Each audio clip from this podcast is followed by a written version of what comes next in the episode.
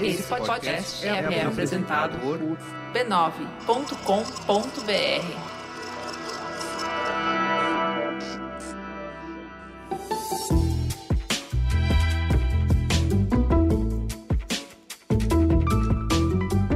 Mamileiros e mamiletes, sejam bem-vindos ao nosso exercício semanal de respeito e empatia. Eu sou a Juva Lauer. Eu sou a Cris Bartes, de volta depois de uma semaninha fora, cheia de saudade, aqui para tocar o bonde da polêmica. Esse aqui é o Mamilos, o seu podcast que está mais preocupado em construir pontes do que provar pontos. E vamos falar dos nossos parceiros do Bradesco. O Teatro Bradesco aqui em São Paulo já foi palco de muitos shows musicais, peças encantadoras. E nesse período de isolamento social, o palco mudou de lugar. E agora é no Instagram do teatro. Isso nem é novidade, porque a gente já sabe. Eu e a Ju, a gente já participou de duas lives mediando conversas muito interessantes lá no perfil deles. Além das nossas conversas, tem um monte de gente legal com várias lives salvas no IGTV e um monte de conversas inspiradoras sobre saúde, comunicação, empreendedorismo, comportamento e, é claro, arte e até gastronomia. É live para mais de metro. E tem mais: o Teatro Bradesco estreou no YouTube. Eles levam os artistas com toda segurança e respeitando as normas de isolamento para se apresentarem lá no teatro mesmo e transmitem tudo ao vivo. A gente vai ouvir um trechinho de um dos shows mais lindos. Seu Jorge e Daniel Jobim interpretando a obra de Tom Jobim no lançamento do canal. Solta o som. Passarinho quis pousar, não deu voo, porque o tiro partiu, mas não pegou. Passarinho me conta então, me diz, por que que eu também não fui feliz? Me diz o que eu faço da paixão que me devora o coração, que me devora esse encontro foi muito lindo. Para continuar tomando esse banho de cultura, é só ficar de olho no perfil do Teatro Bradesco no Instagram, que é Teatro Bradesco, e no canal do YouTube, youtube.com/barra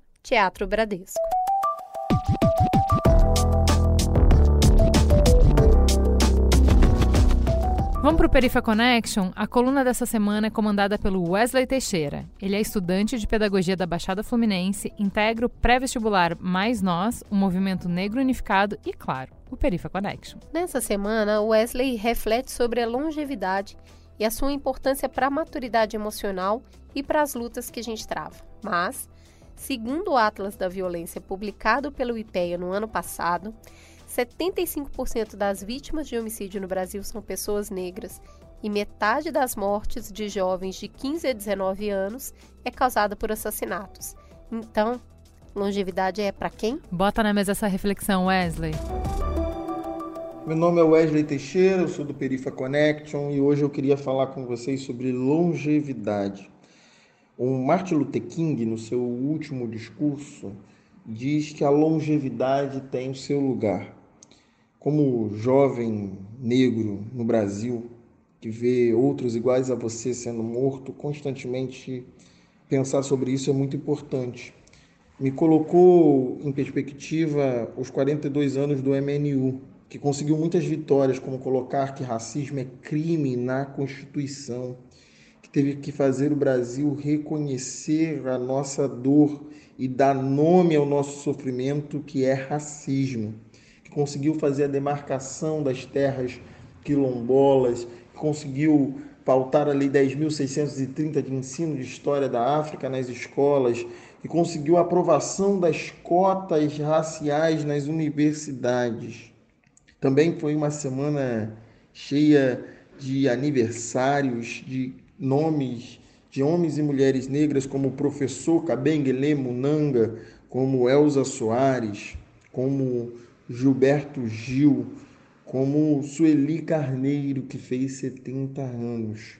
Pensar nesses 70 anos de luta de Sueli Carneiro é perceber que a nossa batalha não é rápida e duradoura, que a luta não é um gás que se esvai, ela é uma experiência de vida inteira compartilhada coletivamente em busca daquilo que é mais justo, que é a igualdade e a liberdade. É importante ter paciência histórica. O Paulo apóstolo vai dizer que a paciência produz experiência e que a experiência produz esperança. E é isso que me trouxe todas essas reflexões num cenário que é tão difícil como ver um menino Ítalo Augusto, de sete anos, ser morto com um tiro na cabeça na porta de casa em São João de Miriti, cidade em que eu já morei e que é vizinha aonde eu moro. A morte coloca toda a nossa vida em perspectiva e nos pergunta o que nós estamos fazendo.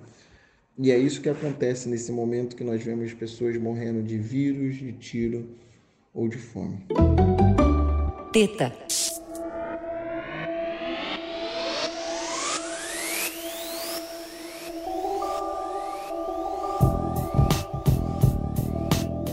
Em sessão remota, na quarta-feira, dia 24 de junho, o Senado aprovou o novo marco legal do saneamento básico. O projeto é de iniciativa do governo e foi aprovado em dezembro do ano passado na Câmara dos Deputados e agora segue para sanção presidencial.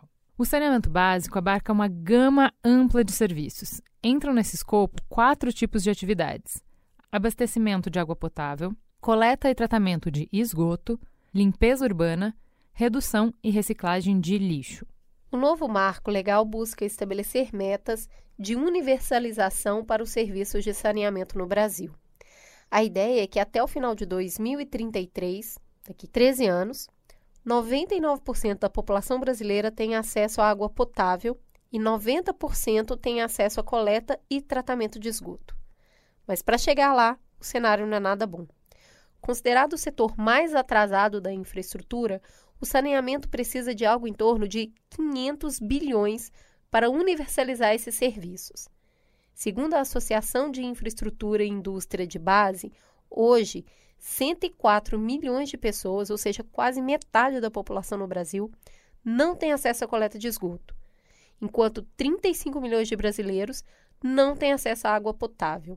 Quando a gente está falando de tratamento de esgoto, muitas vezes as pessoas pensam somente na periferia, mas diversas obras em áreas nobres de grandes cidades do Brasil não têm tratamento e coleta de esgoto e despejam os resíduos diretamente nos rios dessas cidades. Essa realidade impacta diretamente os investimentos públicos em saúde. A Organização Mundial de Saúde estima que o Brasil tenha 15 mil mortes e 350 mil internações por ano em decorrência da falta de saneamento básico. O cálculo é que, para cada um real investido em saneamento, gera-se uma economia de R$ reais em saúde. O governo também aposta que o novo marco seja um motor potente para ajudar a economia a reagir à forte recessão que atravessamos. A expectativa é que a medida gere cerca de um milhão de empregos nos próximos cinco anos. Mas a votação gerou muita polêmica. Quem se opõe ao novo marco argumenta que as tarifas vão subir, que cidades menores e mais isoladas não serão atendidas por não apresentarem um atrativo econômico para estimular a iniciativa privada, e que a gente está andando na contramão do mundo. Muitas cidades passaram por processos de privatização do setor de saneamento, mas algumas chegaram a voltar atrás na decisão.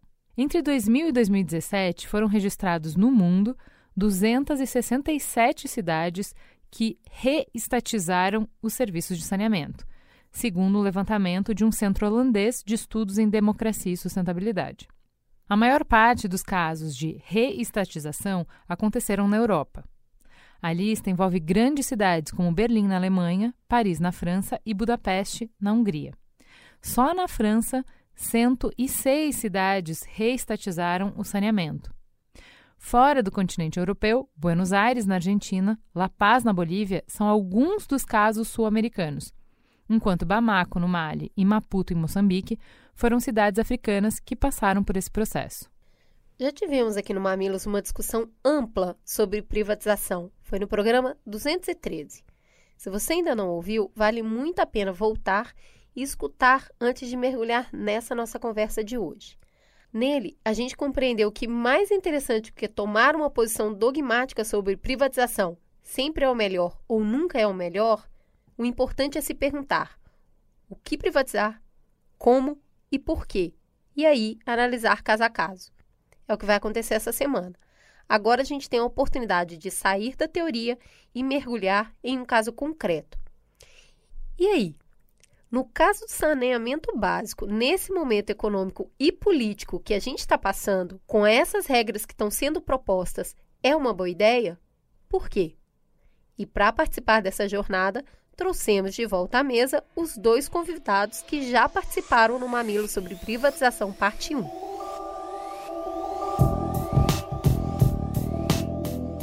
Por favor, vamos iniciar a conversa então apresentando quem são vocês na fila do pão. Vamos começar com a Helena? Helena, por favor, se apresente para os nossos ouvintes. Ah, meu Deus, eu sou Helena Landau, economista, advogada, e eu gosto muito de trabalhar na área de desestatização e regulação. Então, trabalhei com isso no governo Fernando Henrique, e desde então fiquei conhecida por esse assunto, apesar de ter feito muitas outras atividades, mas acho que ficou no sangue desestatização e regulação. Sou eu. E Marco, por favor, se apresente. Quem é você na noite? Bem, eu me chamo Marco Antônio Rocha, sou economista, sou professor do Instituto de Economia da Unicamp. É, minha área de atuação em economia industrial. Eu fui coordenador do núcleo de economia industrial e da tecnologia também do Instituto de Economia da Unicamp. Muito bem. É, falta de saneamento mata todos os anos. Então, o que é importante, que é urgente, está posto. Mas a gente é um país pobre e enorme, a gente tem desafios colossais em várias frentes. No programa passado, a gente aprendeu que não adianta a gente ficar se comparando com países que têm é, um PIB muito maior do que o nosso, seja per capita ou tem uma população menor, são desafios diferentes. Então, quando a gente se compara com países como China, Índia, Paquistão, que tem o tamanho da nossa população, que tem o tamanho dos nossos desafios estruturais, como é que a gente está? A gente está ruim entre os nossos pares. A gente está ruim entre países é, em desenvolvimento. Né? Então, assim, é... e está ruim por um motivo muito simples, porque a gente não está investindo o suficiente no que deveria investir é, e a gente tem que perguntar por que, que a gente não está investindo tanto quanto deveria investir. Não vamos nem entrar na questão de investimento estatal, público ou privado, uma questão de por que não. A gente tem um investimento muito baixo porque a gente tem uma regulação muito ruim, muito ruim. Porque, como pela Constituição brasileira é uma competência de interesse local, na realidade, quem deve organizar é o município, né? a fiscalização, os projetos. O Rio, às vezes da União Federal, às vezes é do Estado que delega o uso é, da água, mas são 5.570 municípios no Brasil, cada um com a sua legislação, cada um com a sua regulação. Ou você perde economia de escala, o investidor ele não vai começar. Eh, também tem municípios que são pequenos demais, outros municípios que têm densidade, você não consegue fazer as regiões metropolitanas. Depois tem o uso político muito grande de indicações porque como o saneamento até hoje nunca deu voto, né, porque ninguém vê esgoto, né, as pessoas deixavam para lá e usavam indicações políticas para as empresas, e agora não. Agora eu acho que isso vai mudar, porque com a pandemia ficou tão escancarada a injustiça social, a, a, coisa tão absurda que eu vi uma foto que, que rolou nas redes, que era um menino só com shorts, praticamente nu, pisando dentro do esgoto, efetivamente, mas ele tinha uma máscara amarela no rosto para proteger do coronavírus, entendeu? Esse tipo de coisa é inaceitável. E acho que vai render voto para prefeito agora uma população que sente que ela pode beber água, que ela tem onde lavar a mão e que seu filho não precisa mais. E aí a gente vai ter um avanço. Que se, se a gente continuar é, com, com, investimentos do nível que nós temos hoje, a gente não chega à universalização nunca. Nunca. Então, assim, a situação do Brasil é grave, independente dos pares, e comparado com os pares, nós estamos muito ruins. É, a diversidade muito grande no Brasil, aumenta as desigualdades sociais, porque regiões pobres, de favelização, de pouca estrutura, onde os municípios não têm dinheiro, é, não têm como investir, e os efeitos do saneamento sobre a educação e futuro das crianças e saúde, etc., vão perpetuando essa desigualdade. E aí, quando a gente vê hoje a proposta feita para isso, a gente traz empresas privadas para jogada justamente para sair desse estado de inércia. A gente conversou com a Thaís Reis Oliveira, que é repórter da, da Carta Capital, e a gente vai ouvir um áudio curto que ela mandou aqui para gente, entregando aqui um pouco desse cenário que precisa ser trabalhado. Situado no extremo sul de São Paulo, o distrito de Parelheiros é estratégico para a vida da maior cidade da América Latina. A abundância em recursos naturais torna o bairro patrimônio ambiental. É em Parelheiros que fica a segunda maior fonte de abastecimento da capital. Mas em Parelheiros o progresso ainda não chegou. Das quase 40 mil famílias que lá vivem, só um terço tem acesso à rede de esgoto. As outras têm que atravessar valões a céu aberto e improvisar a instalação de fossas no quintal. Essas fossas eram comuns até os anos 70, antes que a Sabesp, então recém-fundada, popularizasse o sistema integrado de tratamento. É um arranjo caseiro que contamina a água, e a água contaminada provoca doenças como diarreia, dengue e esquistossomose. A história da periferia da cidade mais rica do país, farta em água, situada no estado que é dono da melhor companhia de saneamento básico brasileira, é cena de um longo e dramático filme. Segundo dados do Sistema Nacional de Informações sobre o Saneamento, mais de 39 milhões de brasileiros vivem hoje sem água encanada. E os sem esgoto são uma legião ainda maior, 100 milhões. A situação é pior que a de países como a China, o Egito e o Laos. Diante disso aqui que ela falou, Marco, eu queria te perguntar qual é a resistência que é apresentada para se confiar na iniciativa privada uma solução de um problema que é tão estrutural quanto o saneamento básico. Esse PL tem um problema de, de origem, que é o seguinte: é, é uma concepção extremamente ingênua do que é a concorrência econômica que pensa que a concorrência econômica é o seguinte: é você abrir uma licitação. Né? Tudo bem, se uma licitação, se apresentam empresas. Naquele momento você pode até ter uma concorrência, vamos dizer assim, entre aspas. Mas futuramente você passa a ter um monopólio. Não tem como você achar que você vai gerar concorrência contínua para um setor que depende de uma, de uma rede de infraestrutura instalada, né, de acesso às residências através de uma rede única, né, e como é que você vai gerar concorrência em cima disso? Né? É diferente de telecomunicações, por exemplo, outros setores que você consegue regular uma certa concorrência. Saneamento não tem isso. Deixa eu tocar para vocês, é, para vocês escutarem um depoimento de um ouvinte que mandou para gente, tá? O Reginaldo. Oi, me chamo Reginaldo, tenho 38 anos, sou professor universitário e moro em Rio das Ostras há 10 anos.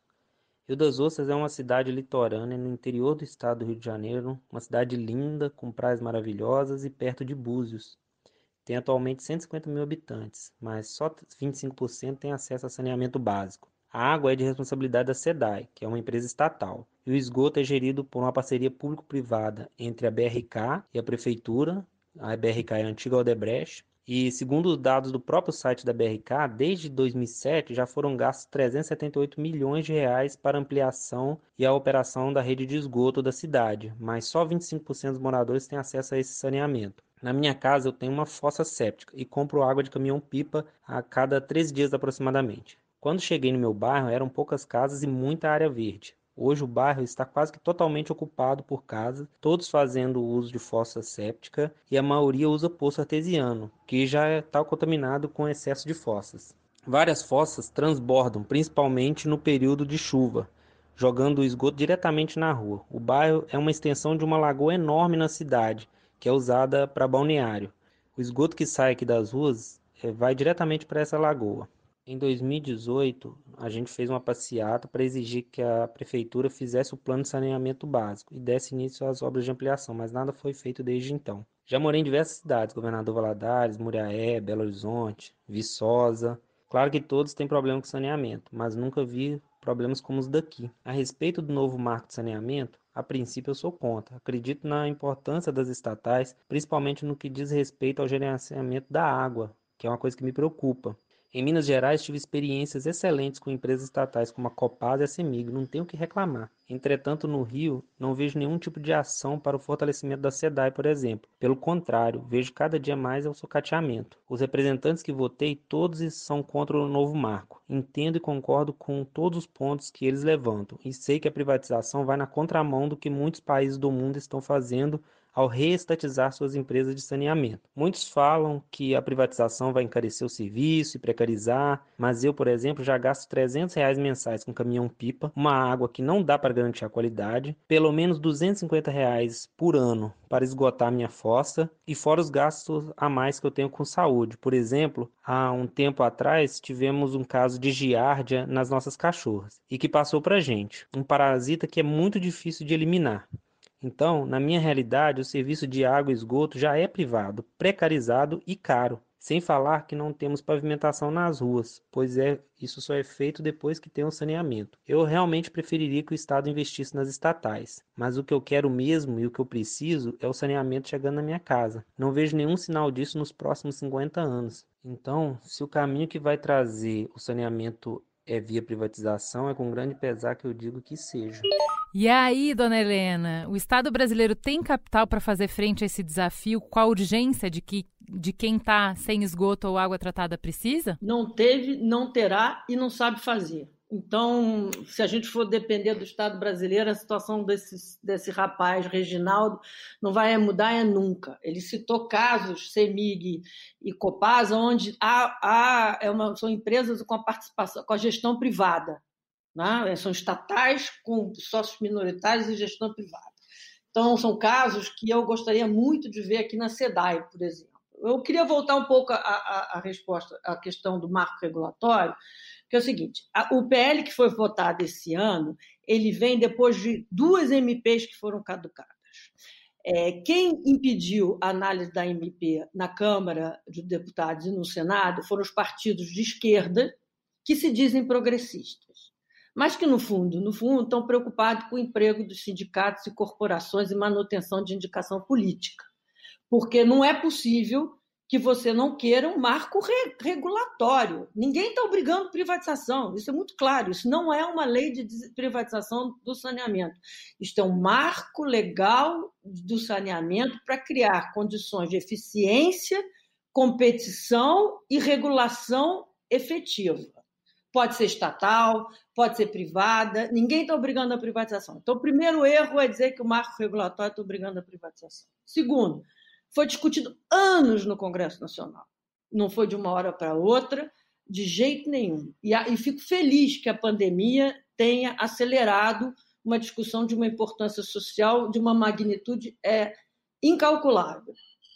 É, se você olhar os dados, é, um, um, dos grandes problemas das pessoas contra a privatização são as tarifas. Se você olhar os dados é, dos especialistas no número, Trata Brasil, a, Câmara, é, é, o, a Interb do Cláudio Frista, que outros números, você vai ver que os aumentos tarifários no Brasil são traduzidos em aumentos de salário e não em investimento em 90% dos casos.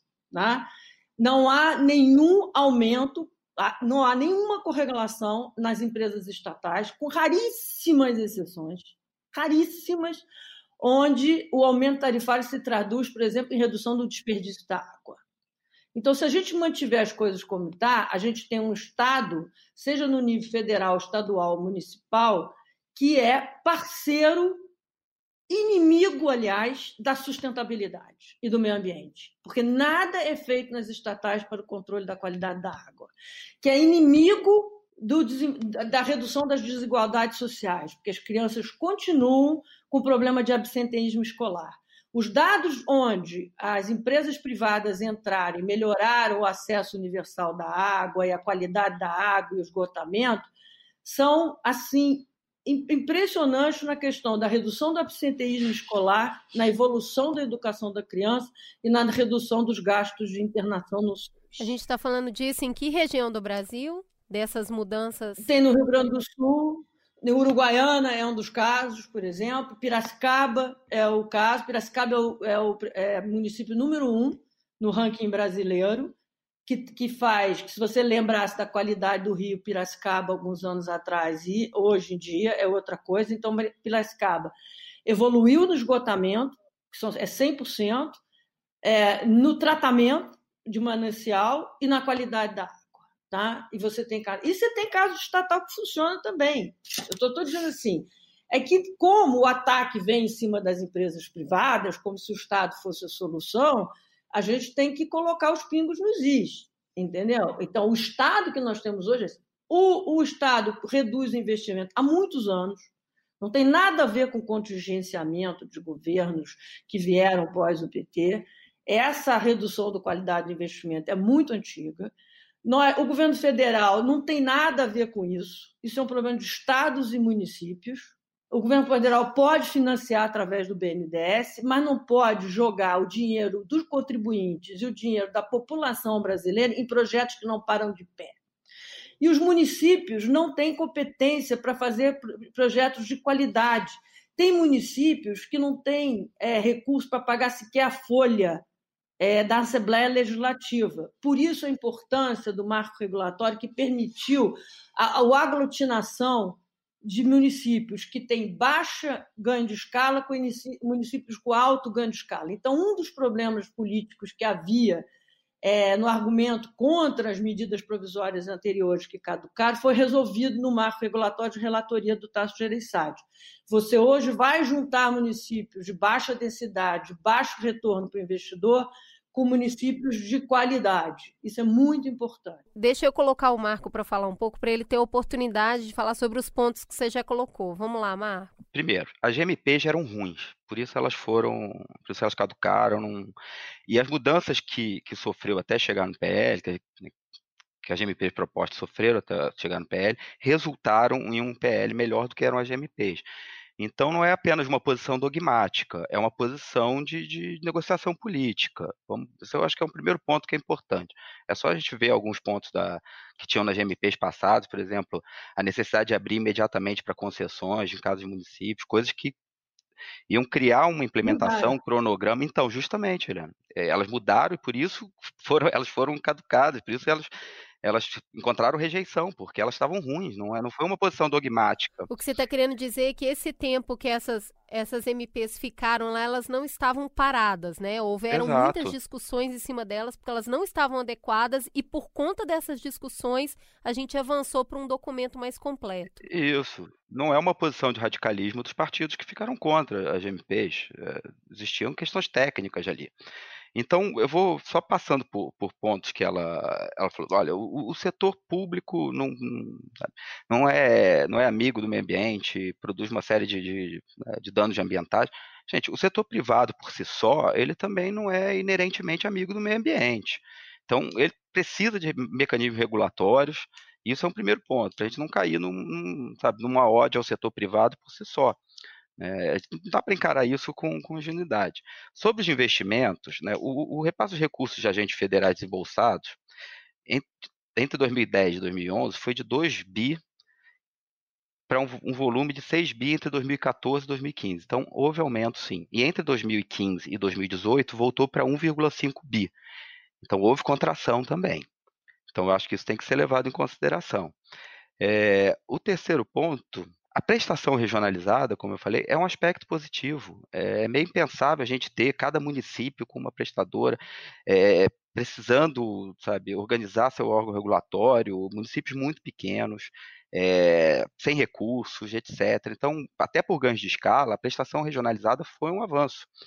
Né? Não está se debatendo aqui posições dogmáticas. A gente reconhece que existem melhorias no marco regulatório, mas a gente tem que levar uma série de considerações e entender também porque existem posições contra. As posições contra são porque existem pedaços do, da, do PL que são problemáticos, que podem induzir né, a certos processos mal feitos de privatização, né, e a gente tem que levar isso em consideração. A primeira mudança do marco é tornar obrigatória a abertura de licitação envolvendo empresas públicas e também as privadas. Qual é o impacto disso, Helena? O marco regulatório ele é muito importante para dar esse tempo de adaptação, para que não haja uma mudança abrupta em contratos, em administração de empresas estatais como estão hoje. Tá? Então, só em 2023 você tem que relicitar e as empresas estatais que mostrarem capacitação eh, econômica financeira, cujos critérios ainda não foram definidos no regulamento, o que, que seria é, essa, essa capacitação, é, podem continuar. Também não há um modelo definido, se é PPP, se é estatal 100%, ou se vai ter que ser privado. Está aberto. Acho que uma das vantagens do marco regulatório novo em relação às MPs anteriores era ter aberto possibilidades de parceria, em vez de impor o preto ou branco, estatal ou privado. A outra importância da questão da licitação, o novo marco também tem uma importância, aí é outro assunto, não tem nada a ver com a questão da obrigação de licitação, é que ela agora ao contrário do que a legislação anterior permitia, você pode vender controle de empresas estatais sem automaticamente desmontar todos os contratos do programa anterior. Então, isso vai ter um, um grupo de empresas que vão entrar nesta, nesta possibilidade. Vamos dizer assim, Sabesp, que já tem 49% privada, com um novo marco regulatório, se assim o governo do Estado pensar, ela pode vender o seu controle. SEDAI, por outro lado, e a Companhia de Alagoas, elas fizeram em blocos, né? já pensando em subconcessões e mantiveram o controle da estatal mãe. Pode ser que agora, com o novo marco regulatório, os estados de Alagoas e, de, e do Rio de Janeiro prefiram vender o controle. Então, assim, não há uma obrigação hoje de licitar tudo, tá? mas vai haver em 2022 uma rodada de confirmação de capacitação econômica financeira. E as novas licitações que acontecerem tem, vão ser, e todos os novos contratos obedecerão um contrato de regulação. Marco, qual é a sua visão sobre o impacto que fazer licitações traz para esse processo? Bem, é, como, como a Helena ressaltou, o, o PL em si não, não tem um viés implícito de privatização. A gente tem que entender o PL dentro de uma conjuntura política maior e dentro da, das limitações, inclusive em termos de crédito, que se, que se criam para os municípios e para os estados, né, e dado isso, uma certa incapacidade ou uma certa dificuldade de você estabelecer critérios de, de capacidade econômica e financeira das empresas estaduais. Né? Elas poderiam, inclusive, se capacitar para isso, mas elas são sujeitas a certos limites que são próprios da, dos estados e municípios. É, o problema é que a gente tem que entender o seguinte: Primeiro que existe uma, uma questão aí bem importante, como a Helena ressaltou, que é a possibilidade de alienação das empresas estatais prestadoras de serviço. Né? Isso é uma coisa que tinha que ser discutida, né? porque, como a, como a gente comentou, existem casos positivos né, de prestação privada desse serviço, existem casos positivos de prestação pública, existem casos negativos de prestação pública e existem casos negativos de prestação privada. Então, a alienação de uma empresa dessa, por exemplo, como no caso da Copasa, você pode gerar a desestruturação de um serviço que até então era bem, bem realizado, não, não tinham grandes queixas. Né? Então, isso é, um, é, uma coisa importante que muda nesse PL, e novamente, como eu comentei lá no começo, isso deveria ter sido discutido, né, pelo menos de forma mais ampla com a sociedade. Né? Então, essa possibilidade é uma, uma mudança importante que esse PL apresenta, que tem que ser discutido, inclusive porque numa, num momento né, de, de, de, escassez de recursos para os estados, isso passa a ser visto como uma fonte de receitas. E aí você pode empurrar um processo de privatização, e aí a gente não tem como não discutir o marco regulatório, quer dizer, às vezes dentro do marco regulatório ainda não bem estabelecido, né? novamente, sem ser ingênuo, as agências reguladoras podem ser capturadas, né? E isso pode gerar problema do ponto de vista de você forçar um processo de privatização dessas empresas dentro de um marco regulatório que ainda não está bem estabelecido. Dado que vocês falaram sobre o que, que muda quando a gente torna obrigatório a abertura de licitação, eu queria te perguntar, Helena, o seguinte, e aí depois você, você entra na conversa, Marco. Se o sistema atual é sucateado, se a gente tem que construir um número, uma infraestrutura gigante É, e a gente tem um contingente grande de pessoas em situação de vulnerabilidade social que não vão conseguir pagar pelos serviços. Como é que esse setor pode ser tão atraente, Helena? Eu, do que a gente conversou até agora, eu entendo perfeitamente quando você fala, gente, é urgente. E o governo, assim, independente de deveria estar, poderia estar, não está investindo e não está investindo com consistência há muito tempo. No ritmo que está, essas pessoas vão ficar desse jeito por muito mais tempo. Então, mais do que pensar, não, mas deveria, poderia, é bom. Temos aqui esse dinheiro na iniciativa privada. Temos mesmo? Tem alguém interessado nisso? É um, um, um setor atrativo economicamente para a iniciativa privada? Olha, essa pergunta sobre se tem dinheiro no setor privado é muito boa, porque o setor privado só vai investir se tiver segurança jurídica. Isso é ponto básico, tá? Então, um avanço importante do marco regulatório é a ideia de você criar normas gerais, que, de novo, vão ser definidas no, regulamento, etc., através da Agência Federal de Águas. Isso não significa que a, a ANA, que é a Agência Nacional de Águas, vai poder é, intervir em, é, em serviços de interesse local, como define a Constituição. Tá? Mas ela pode fazer consórcios, as regiões que os blocos formam podem se associar e, de alguma forma, vai ter um, um procedimento padrão que o investidor que entrar é, em Niterói, ele vai saber que ele vai ter o mesmo tipo de contrato a cumprir se ele for entrar em outro lugar. Então, ele tem economias de escala também na montagem de projetos, na atração e tal. Então, isso é uma coisa é, importante. A infraestrutura do setor de saneamento é caríssima. Né? Então, um dos problemas graves que a gente sempre tem que lidar é a questão do pagamento pelo serviço, a tarifa do uso eh, do serviço. Isso o problema já existe em qualquer serviço público. Você tem tarifa social na energia elétrica, você tem é, níveis de consumo no celular, você tem. É, isso já existe. As soluções regulatórias para isso existem. Tá? E aí você pode, ou, ou como o Marco já levantou, precisar da participação do setor público, fazer uma PPP, ou você pode financiar tarifa social e deixar mais ter subsídios entre classes de renda. Isso é um, um problema da regulação.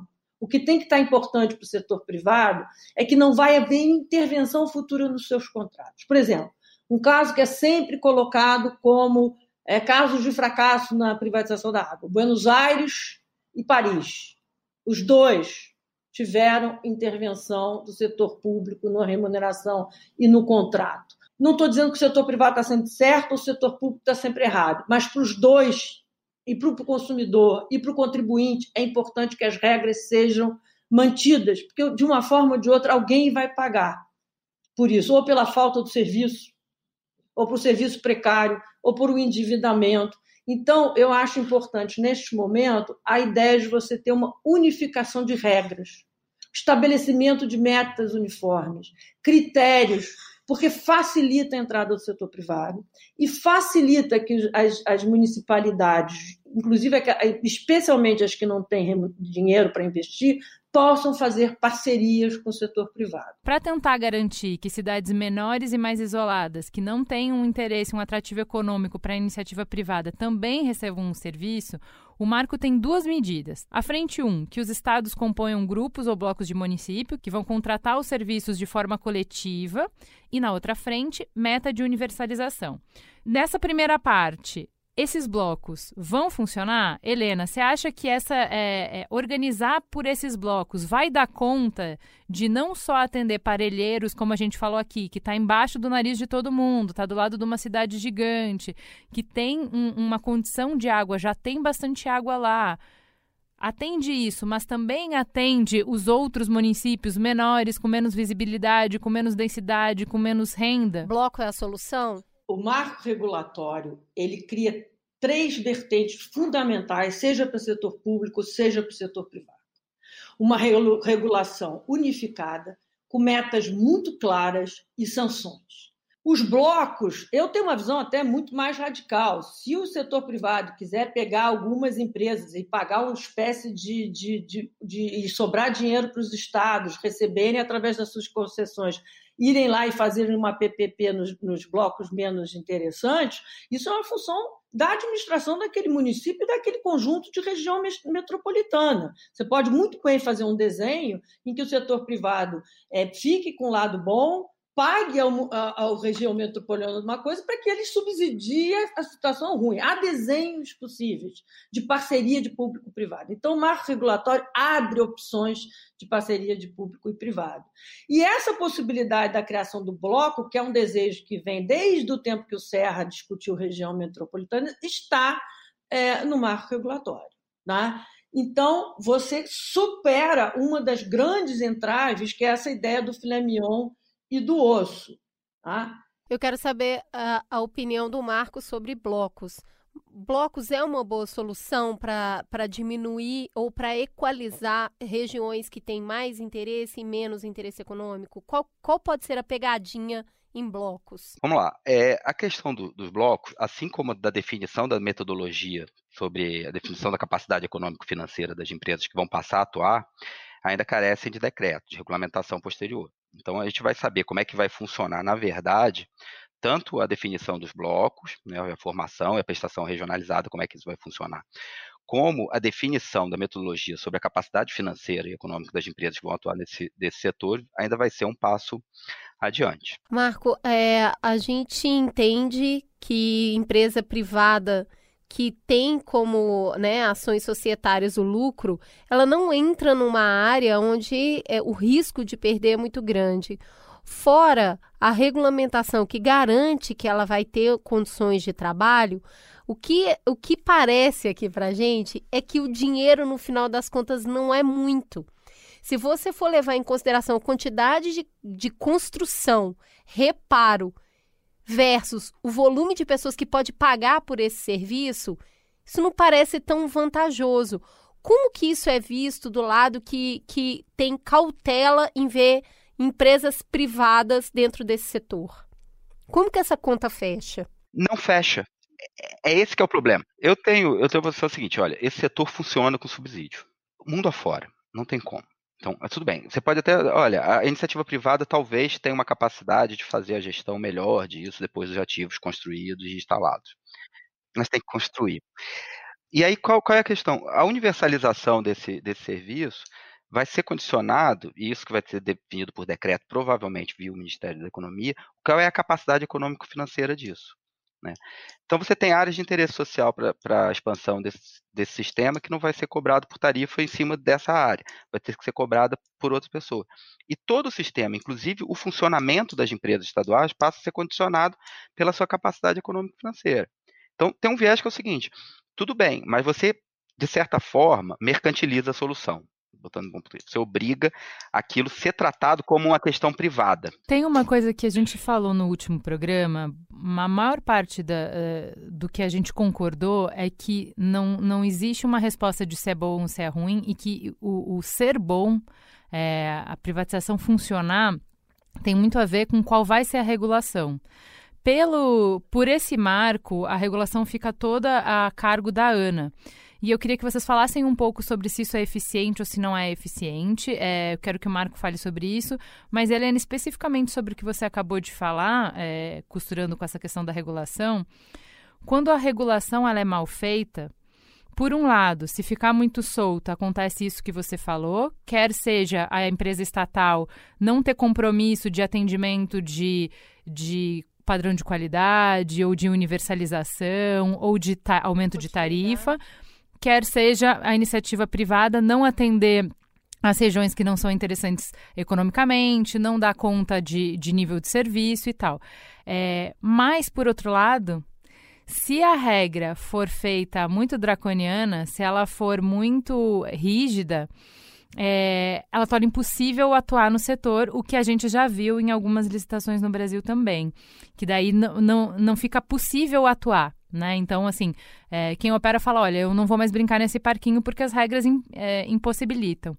Então, eu queria que primeiro o Marco falasse sobre, depois de tanto que a gente falou, deixar é, a regulação sob cargo da ANA é eficiente? É suficiente? E depois para Helena, as regras que a gente colocou estão deixando o serviço, por um lado, satisfatório para atender a demanda da população e, por outro lado, viável para que é, tanto o estatal quanto o privado consigam atender as metas? É, eu, acho, eu acho esse um ponto fundamental, porque é a questão de se olhar para o PL com certo realismo. Né? O PL avança em aspectos positivos sobre a questão da governança de recursos hídricos, de saneamento, avança. Tem, tem uma série de questões que são bem interessantes. Né? Ele define melhor as competências para a ANA. Ele cria o Conselho Nacional de Recursos Hídricos, se eu não me engano, e deixa eu pegar aqui minha colinha. Ele cria também o Conselho Interministerial, se eu não me engano, de, de Recursos Hídricos. Isso é uma estrutura de governança interessante. Mas vamos pensar na conjuntura política que a gente está. Né? A ANA é um, é um órgão relativamente pequeno para o número de atribuições, para a importância que ela passa a ter agora. Ou seja, é um órgão que passa a ser sujeito, ou pelo menos fica sujeito a um processo também de captura, dado o tamanho do órgão e a importância que ele passa a ter. Acho que esse é um primeiro ponto importante.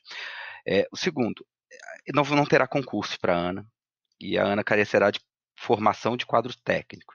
E fica uma dúvida sobre como será a alocação e de que quadros que serão alocados na Agência Nacional de Água, dada essa necessidade de quadro técnico. Quadro técnico sobre o setor não se forma do dia para a noite, ou seja, você está criando um, né, um, certo cronograma de mudança da, da, forma de regulação do setor, mas você não está dando respostas no PL de como você vai organizar o aspecto regulatório para isso do ponto de vista da sua infraestrutura.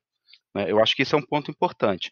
A mesma coisa do Conselho Interministerial e no Conselho Nacional. É importante, inclusive porque a questão de saneamento tem uma série de atribuições que estão difusas. Então é importante construir uma, uma, uma estrutura de governança que coloque em contato tudo isso. Agora, a gente tem um desenho ministerial nesse momento em que a gente tem uma espécie de, eh, de centro, é, o Ministério da Economia se tornou uma coisa imensa, que reúne todas uma série de atribuições sobre política econômica e você centralizou muitas atribuições, muito poder político dentro do Ministério da Economia. Então, o Conselho Interministerial tem que levar isso em consideração, que ele de certa forma força uma, né, uma passagem, um aumento da importância do Ministério da Economia em definir a política de recursos hídricos. A gente tem que pensar nisso e tem que pensar na conjuntura política. Helena, entra na conversa e fala um pouco sobre essas regras que a gente já tem. Vou entrar na conversa e vamos esquentar um pouco o papo, porque está muito careta isso aqui, só porque eu e Marcos somos muito delicados um com o outro. Vamos mostrar as nossas divergências aqui. Olha só. Em primeiro lugar, a Ana vai definir regras gerais, né? E, e, é, e muitas regras de regulação não são necessariamente especialistas é, na área disso, aquilo que são regras básicas de regulação. Isso você tem muita gente boa no Brasil. O problema do Brasil com a agência regulador sempre foi captura política. As pessoas têm mania de achar que captura só acontece porque o setor privado, de alguma forma, está capturando as agências. Nós temos uma deterioração na indicação dos quadros das agências reguladoras desde então, de 2003 para agora, intensificada com indicação de quadros políticos é, que dão apoio ao governo. O Bolsonaro ignora a agência reguladora, simplesmente deixou. As, a gente sabe disso. Então, cabe ao Senado Federal e à sociedade civil exigir melhor qualidade na sabatina. É importante também acontecer o que aconteceu no Rio de Janeiro, quando o Witzel indicou uma pessoa para é, presidir a agência reguladora local e foi expulso praticamente da Assembleia Legislativa, é, tal a ruindade dessa pessoa. Então, a sociedade civil também tem responsabilidade. Tá? A gente não pode pensar em marcos e quadros e projetos de lei por conta de circunstâncias políticas. A gente tem que precisar o que é bom. Tá? Eu não gosto muito desse argumento de que não podemos ceder ao setor privado por qualquer preço. O que, que o governo vai ceder? O governo não vai ceder nada. O governo cede hoje em dia indicações políticas. Veja a SEDAI, o que é a SEDAI do Rio de Janeiro. O governo tem que criar condições e só, e sair fora. Ter uma boa agência reguladora, ter uma boa regulamentação, é, garantir segurança jurídica dos contratos, que aí o setor privado vem ou não. Não existe isso de ceder. O governo não está comprando o setor privado. Isso é um preconceito. O Marco, que não gosta de dogma, isso é uma ideia de, de, de preconceituosa contra o setor privado, como se só tivesse gente do mal no setor privado. Então, eu posso contrapor e dizer: não, eu acho que do jeito que está, não pode piorar. Porque olha a qualidade do serviço público do Brasil prestado pelos bonzinhos do setor estatal. Onde vão parar as tarifas que a gente paga? No salário das corporações. Então, não podemos entrar nesse jogo do mal e do bom. Vamos criar condições para, se o setor privado entrar, criar condições para que a sociedade cobre um bom serviço, seja ele prestado para o privado ou público. E do jeito que está hoje, ninguém cobra nada. Então, Helena, mas e as regras? Mas e as regras que a gente que estão colocando? Tipo, por exemplo, quando eu vejo uma regra de que, ó, você vai querer entrar? Pode entrar. Mas número um, você vai ter que se comprometer que você vai uni universalizar, tipo, o que eu não fiz em, no último século, você vai ter, você tem 15 anos para fazer agora aqui, hein? Isso é viável? Isso, isso é uma regra que, ao mesmo tempo, é justa e viável, que atende os interesses da população e é factível de fazer tanto se a licitação for vencida por uma empresa estatal ou por uma empresa privada? Excelente pergunta, Ju. Porque, assim, você tem sempre uma divisão muito grande na hora de fazer uma regra de licitação, tá? Então, você pode querer simplesmente fazer uma licitação com pedágio muito baixo, com tarifa muito baixa. Que, qual é a tradição brasileira quando você faz isso? Vamos pensar as rodovias que foram feitas também no governo Lula Dilma. Você atrai inicialmente o capital com pedágio baixinho, porque ele já está na expectativa de que vai conseguir um waiver vai conseguir uma extensão, um aditivo contratual e etc. E não é sério. As, as estradas não estão funcionando. Vamos ver aeroportos. Aeroporto, você disse assim: eu vou, eu vou privatizar aeroporto e não vou permitir que haja competição nessa região assim, assim, assado. O que, que aconteceu com, com os aeroportos na segunda rodada? O governo Dilma mudou completamente as regras de competição. Por outro lado, há que ter uma compreensão da, da, da regulamentação quando você entra é, numa concessão prevendo um tipo de mercado e atividade econômica e de repente vem uma crise como a pandemia que foi criada por fora e quebra o seu contrato, a sua remuneração. Ou uma crise criada por dentro, como a crise, é, a recessão criada em 2016, que acabou com qualquer previsibilidade possível dos contratos de mercado. Há que haver uma flexibilidade, mas para isso há que ter, há que você tenha que ter é, credibilidade. Nas regras atuais, eu acho, eu acho que é muito rigoroso essa universalização no prazo que foi dado. Isso é um perigo, porque pode desmoralizar a, a, a lei, porque você vai chegar muito perto de lá e vai ter que rever essas metas para que você não interrompa é, o processo. Porque não faz sentido nenhum retirar uma concessão de uma pessoa que está 90% daquilo porque não atingiu a meta. Então, essa, esse rigor, que é para você conseguir o apoio político da aprovação da lei, pode desmoralizar no futuro. Última pergunta para vocês dois. Helena, de forma geral, bem rápido. De forma geral, é, quando a gente. E isso é uma crítica é, estrutural de, de modelo de privatização nesses, nessas coisas que são básicas da sociedade, é. De forma geral, o que acontece é o, o Estado faz um investimento que é mais pesado em infraestrutura, depois privatiza. As empresas privadas trabalham durante eh, algumas décadas com expansão da rede e não construção da rede. Quando depois de algumas décadas fica é, se faz necessário de novo fazer um investimento pesado, volta para o Estado e é o Estado que faz. E aí os críticos da privatização falam exatamente sobre isso.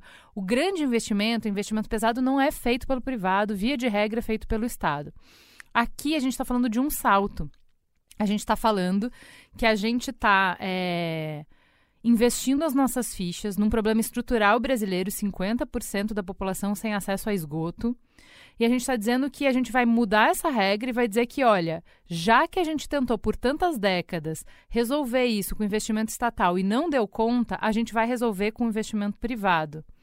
Existe algum paralelo para isso no mundo? Em algum lugar se resolveu a questão de saneamento básico, o investimento inicial, que é fazer a estrutura, construir a estrutura e não continuar a prestação do serviço, não ampliar, mas construir 50% da estrutura através de iniciativa privada? Acho que a gente não precisa recorrer a a experiências internacionais para ver se o setor privado é capaz de dar conta do desafio que se impõe com o novo marco regulatório. Nós temos Niterói, nós temos a região de Piracicaba. É, em Piracicaba tem uma universalização do esgoto, a qualidade da água, tratamento de manancial. É, isso foi feito uma parceria grande, convencimento das assembleias. Eu tenho muito mais medo da captura política de assembleias e agências do que da captura privada. A gente tem que entender que não há espaço no orçamento público, não adianta a gente querer o impossível. É, em 2011 foi o último ano que nós tivemos superávit primário no Brasil e de lá então nós temos déficit. Eu tenho muito mais confiança na capacidade do setor privado de cumprir essas metas do que o setor público, mesmo porque não há alternativa. A gente tem que tentar algo novo, a gente tem que seguir coisas que funcionaram. Deu certo para muitas experiências do setor privado, pode dar para os outros. E é o que a gente precisa. A gente tem que dar uma resposta para essa população que vive no esgoto. Não dá mais para, como o governo fala, dizer que eles são invisíveis. Eles são invisíveis para o Estado. O Estado falhou em atender essa população. O Estado ignorou metade da população brasileira. O que a gente tem que contar agora é que o setor privado cuide daquilo que o Estado não cuidou. O que, que você acha, Marco, disso? Então, é, o, que a, o que a experiência internacional mostra é que os casos mais bem-sucedidos, vamos dizer assim, de, de concessão privada desses serviços, ocorre quando a infraestrutura já está disseminada. 90, 80 e tantos por cento da população já tem acesso à, à rede. Quando não, você tem que fazer não só, são, são investimentos de longo prazo, caro, mas imagina, você precisa de uma série de licenças ambientais, né, são obras públicas, é, que passam às vezes por processos de, ah, de, requisição de terrenos, de desapropriação, uma série de questões de, de, ordem política que são importantes. Por isso que é importante você ter regulação local. Você não tem como se eximir da regulação local nesse setor. E o que torna muito difícil pressupor que você vai ter você vai conseguir levar, né, desde o começo da criação dessa infraestrutura, desse investimento, até a prestação desse serviço de forma privada apenas. Né? Isso em nenhum lugar do mundo é feito de forma puramente privada, não, não contando nem sequer, pelo menos, com uma, com uma estrutura de financiamento que venha do poder público. Eu acho que isso é uma, é uma primeira questão que, que é, é, é fundamental. É, e aí eu chamo a atenção para um, um, ponto que eu acho que é muito importante desse PL, que é a possibilidade de alienação de empresas públicas existentes prestadoras de serviço. Né? Imagina o seguinte: você pode privatizar uma Copasa, uma Sanasa, etc., integralmente, e aí você volta na questão da, de como você vai exercer pressão e conseguir fazer com que essas empresas expandam sua rede, né? que não é nem um pouco simples. E no fundo não é o PL que está em discussão, não, é, não, é, não, são os processos de concessão, porque eles já, já estavam contemplados lá desde 2017. O que é central na discussão desse PL é a possibilidade de alienação, de venda das empresas públicas de integral. Imagina o seguinte: você está em uma situação de conjuntura econômica de frangalhos das finanças subfederais. Né? As finanças subnacionais estão arrebentadas. Então você acena com um PL desse né, numa, numa situação de completa escassez de recursos para estados e municípios. É óbvio que eles vão aderir e vai ser politicamente eh, vantajoso eles pensarem na privatização das suas empresas porque passa a ser uma fonte de, de receita imediata. Isso pode levar à desestruturação futura e a um processo de reestatização futura dessas empresas, que, como a gente discutiu lá no outro mamilo, é o pior caso possível, porque envolve uma batalha jurídica, envolve quebra de marco jurídico, envolve geração de segurança jurídica, envolve custos em termos de ressarcimento, de compra de ativos. Então aí você cai no processo que é o pior, que é o processo de que você privatiza e depois tem que reestatizar. Farol Aceso. É, vamos para o Farol Aceso. O que, que você vai indicar de dica cultural, Marco? Filme, série, livro? É, eu queria fazer duas, duas indicações, né? É, primeiro eu queria indicar um, um disco, um álbum, para não denunciar a minha idade. um álbum que está saindo de uma figura folclórica do samba paulista, mas que está lançando seu primeiro, seu primeiro álbum, que é o Toinho Melodia, que está lançando o Pernambulista. Aí o primeiro álbum de uma figura folclórica do samba de São Paulo merece ser, ser escutado com atenção. E eu queria dar um, um salve também, é, na verdade, lembrar que a gente está passando por um período muito difícil para as atividades culturais. E a Casa do Pontal, lá no Rio, que é um dos maiores acervos de cultura popular né, que tem, está passando por sérias dificuldades. Então ia ser bem legal se o pessoal fosse nas páginas do, da Casa do Pontal, curtisse. Eles estão organizando lives, atividades culturais para criança, fazendo uma série de atividades que são muito, muito legais. É, a maior, maior parte pelo Instagram. E eles precisam muito da ajuda para manter a, a, Casa do Pontal funcionando. E é um acervo belíssimo de, de cultura brasileira que está tão surrada ultimamente. Né? Eu achei que eu ia ler todos os livros que estão empilhados na minha mesinha de cabeceira é, durante a quarentena, mas não tive concentração. Então, eu fui para o lado audiovisual, vi todo tipo de série, mas o que me marcou mesmo foi o filme que eu vi ontem, chamado Pacarrete, do diretor Alain de Berton, cearense. Uma história linda, com uma interpretação maravilhosa da Marcela Catacho, uma direção de arte e de fotografia excepcional é, o cinema brasileiro na sua melhor expressão, emocionante. Recomendo muito. Muito bem, e você, Cris? Eu queria indicar o Paulo Leminski. Eu voltei a ler algumas coisas de poesia agora e acho que nesse tempo é tão gostoso perceber como as letras do alfabeto podem ser é, embaralhadas e elencadas de maneira tão tão bonita e eficiente, concreta e abstrata quanto a poesia. Eu acho o Leminski uma, um grande representante dessa poesia contemporânea. Eu li o Toda a Poesia.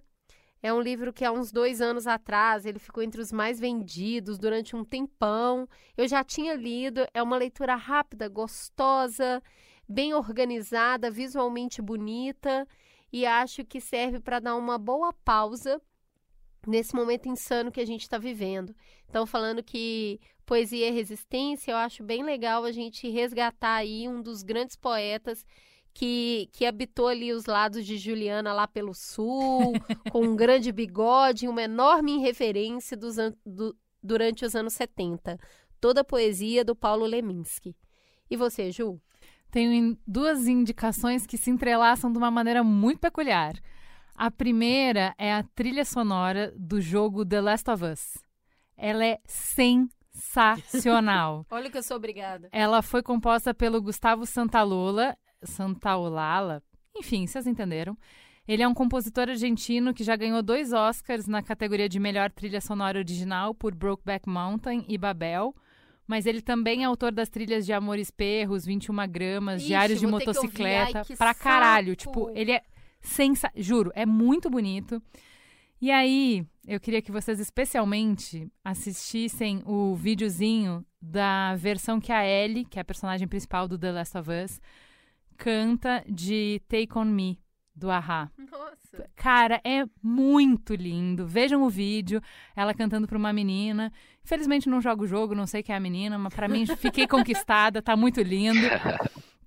Tem também uma versão linda do Future Days do Pure Jam, escutem, tá? Se você entrar é, nesses isso? streamings, que eu não vou dar essa moral para quem não, tá amiga. me pagando, é, procura The Last of Us 2, trilha sonora, e aí tem, é muito bonita, tá? E a minha segunda dica é o RuPaul's Drag Race, a 12 temporada desse ano, saiu na Netflix. E, cara, eu tinha parado a minha maratona na sexta temporada. E a diferença da sexta para a décima segunda é surreal o nível das minas, é surreal o nível das roupas, das provas, dos convidados. Eu tô alucinada com os convidados. Eu sabia que a Alexandra Ocasio tava, mas tem também a Ray do Star Wars. É, e a melhor é, jurada para mim de todos os tempos, que é a Leslie Jones, ela me representa muito, alucinada, assim. Eu amei essa temporada, tá? Eu criei um monstro, eu criei uma pessoa fã do RuPaul's que assiste a temporada antes de mim. Aí tá muito difícil. A gente fez um grupo para discutir, mas ela tá comendo a temporada. Eu terminei já, gente. Não tô conseguindo acompanhar. Eu terminei e olha a, a conexão das duas coisas. A prova final, uma das finalistas usou Take On Me do Ahá. Ah, olha, olha, aí, ó. Ó, oh, tava na nuvem. Oh, Cara, puta que pariu. E todos que nós acusamos a idade falando que gostamos de arraso. é que eu ouvi, não vale a pena ver de novo. tá bom. Gente, cara, RuPaul's, é, essa 12 segunda temporada tá sensacional e essa trilha tá sensacional. Vão por mim. A gente acaba sentindo mesmo, já que a gente às vezes joga conversa fora, muitas das vezes não presta atenção nas aulas. Realmente sente bastante falta. É uma coisa que ficar sozinho em casa o tempo todo sem amigos é uma coisa meio chata. Meu Brasil quarentenado, estamos de volta com Drops Nada Sei, uma coluna criada para refletir sobre os novos e os velhos desafios da educação, trazidos ou escancarados pela pandemia. Em três episódios, desenvolvidos em parceria com a nova escola, a gente está investigando o que muda e o que permanece igual nesse momento.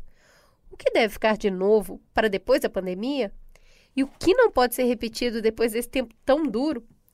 Hoje, no nosso segundo episódio, a gente fala sobre o papel das relações na educação. É difícil dizer se o relacionamento online desgasta mais rápido. Quem está falando aí é a Ana Lígia Scaquetti, pedagoga, jornalista e gerente de pedagogia da Associação Nova Escola. Primeiro porque nós estamos num período muito atípico, né, em que tudo talvez desgaste mais rápido, assim. Então são muitos elementos de estresse, de ansiedade, muitas coisas a serem repensadas e revistas, né, nas nossas relações, especialmente. E aí a relação do professor com o aluno também é impactada por tudo isso, né? Então é difícil saber se o problema é estar online e se o problema é que agora a gente está tão distante da escola. Já para Verônica Oliveira, do Faxina Boa, a questão é um pouco mais clara.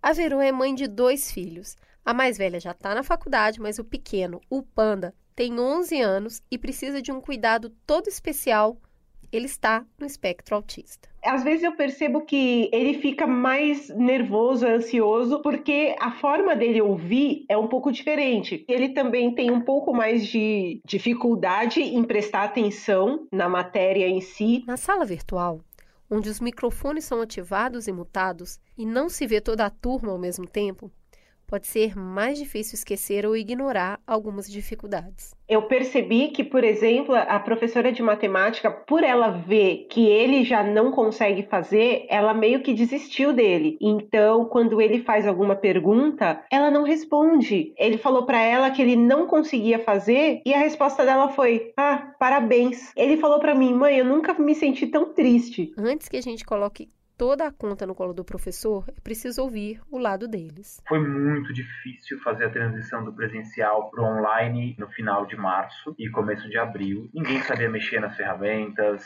nem as crianças e as famílias, nem a gente. Esse é o Lucas Maia Benedetti, professor numa escola particular da zona sul de São Paulo, chamada Carandá Viva Vida. Mesmo falando de um contexto privilegiado com todos os recursos tecnológicos, tanto da parte da escola quanto dos alunos, Lucas mostra que a coisa não é tão simples assim. Do ponto de vista pedagógico, a gente está se matando aqui para as crianças não terem nenhum prejuízo. Agora, é insubstituível a questão da relação. Assim, o que todos nós estamos perdendo com essa pandemia é a relação física, né? Então, acho que aí está um dos maiores prejuízos também. A gente tenta suprir isso nas aulas online, mas o presencial ali é insubstituível nesse sentido de que o olhar da criança ele é mágico, né? Ele percorre o que ele quiser e ele faz associações que ele quiser. É um olhar muito muito vivo, muito intenso. Acho que está aí um dos, uma das grandes questões que essa pandemia nos trouxe. Agora, se está difícil para o Lucas na escola particular, imagina só para Denise Guaranhá, na Escola Técnica Estadual Martin Luther King,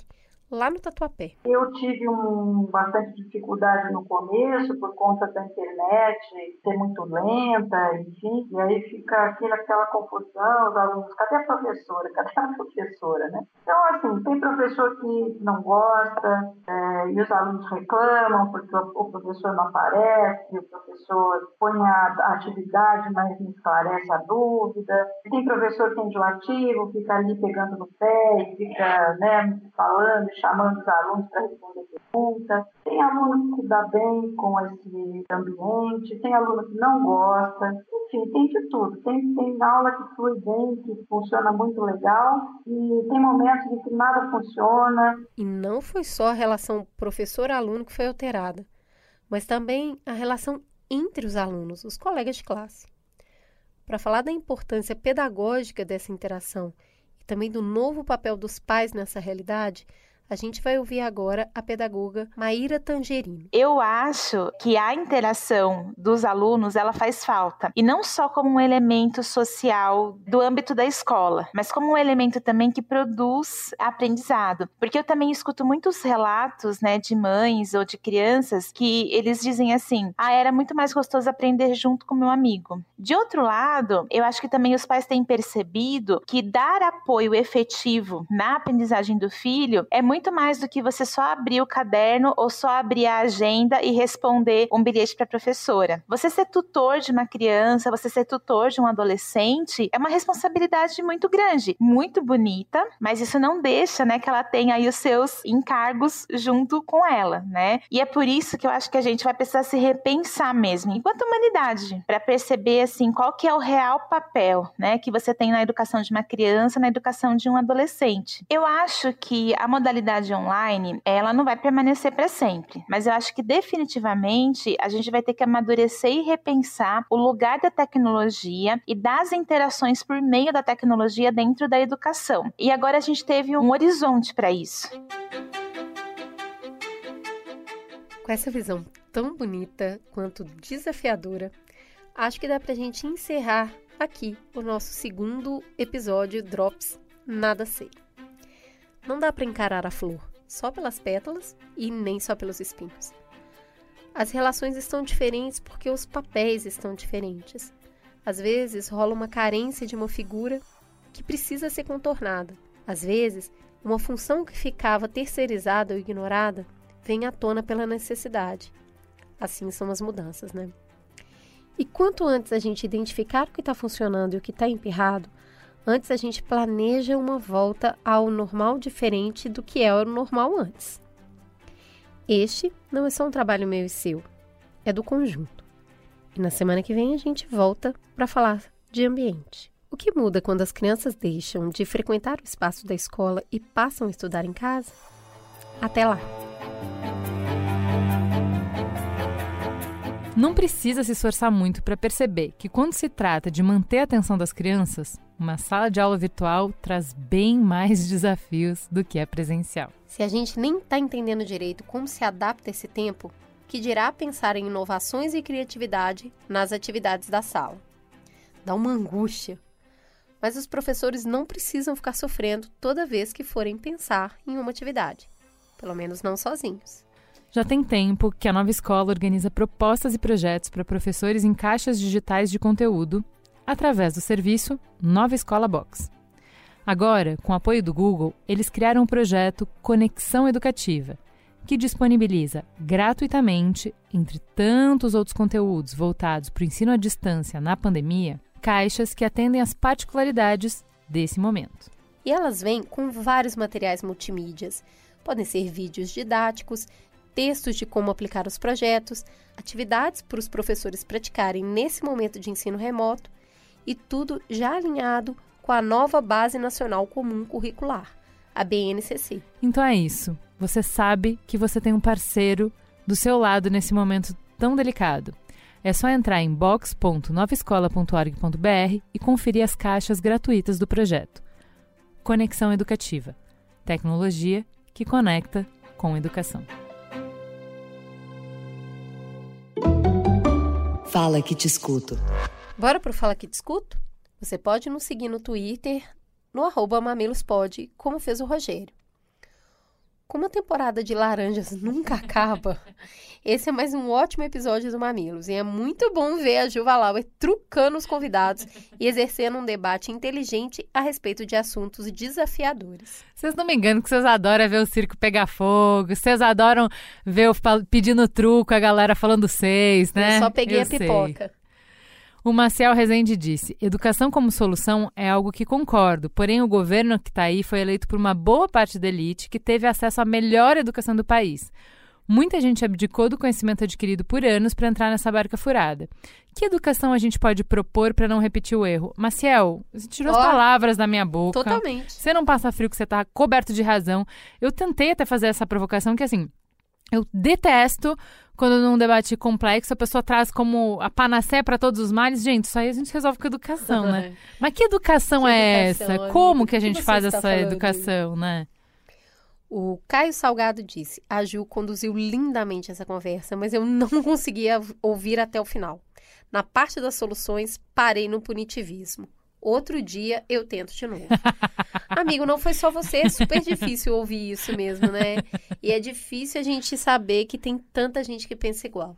Eu até respondi para várias pessoas isso, assim, eu acho que ele representa de uma forma inteligente e bem intencionada muita gente que pensa como ele. Se a gente não tiver capacidade de dialogar com essas pessoas, vai ficar difícil. Então não tem como a gente, eu entendo que é difícil para a gente ouvir determinadas coisas, eu entendo que não faz sentido, mas a gente tem que encontrar o caminho do diálogo. Que é isso, assim, não, peraí, eu entendi que você pensa assim, mas e tal coisa, mas e tal outra coisa? Tem que conversar, gente, porque senão é na porrada que a gente vai resolver as coisas e não me parece uma boa solução. O olho da Juliana tá pulando, tem sete dias, mas ele em É breve vai isso. se acalmar. Vocês viram, né? Quem continuou ouvindo viu. Eu, tipo, mal consegui me segurar na mesa, mas tamo aí. Comporte-se, garota. No Instagram, você também pode nos seguir no arroba mamilospod. E lá, menino, ó, tem de tudo. Tem um pouco de destaque do programa, tem farol aceso, tem foto dos convidados. Ai, eu quero ver a cara desse sujeito que falou isso. Tá lá. É só ir no arroba mamilospod no Instagram. Como fez o Viaja Porque Te Amo. Muito bom isso. Fantástico episódio. Mas sem querer fugir do tema, super necessário, aliás, só queria tentar que a Alexandra tem mais de 30 anos. Então, menina, eu acho que ela não é.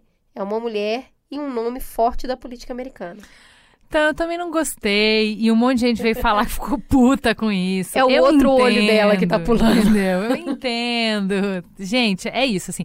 A gente. eh, temos que construir ponte aí. Eu entendi o que você quis dizer. É o que eu- na hora que o cara fala isso, aquela menina, aquela menina radical, eu entendo que da perspectiva dele, primeiro, ela é uma menina porque ele é um velho. E segundo, ela é radical, porque da postura, da onde ele tá no compasso, na bússola, ela realmente é radical, entendeu? Então, assim, alguns biscoitos a gente vai ter que jogar, porque senão não tem como conversar. A Bela Laísa diz: Que discussão sensacional, Ju. Muito boa conversa, tão ampla, tão diversificada de- nos pontos, tão instrutiva. Amei. Ciência Completa disse: Oi, mamilos, tudo bem? Nesse episódio, a Ju insistiu aos convidados sobre a questão da educação e sobre se uma alteração no sistema de educação apenas seria capaz de corrigir o problema da corrupção. Acredito que os convidados responderam muito bem dentro da sua formação, mas essa é uma temática bastante complexa. Acredito que a Cris poderia colaborar bastante nessa discussão por ter estudado pedagogia, mas, se possível, sugiro que façam novamente um episódio só sobre educação. Da mesma forma como esse assunto foi relevante nesse episódio e em outros passados, será relevante também para os próximos.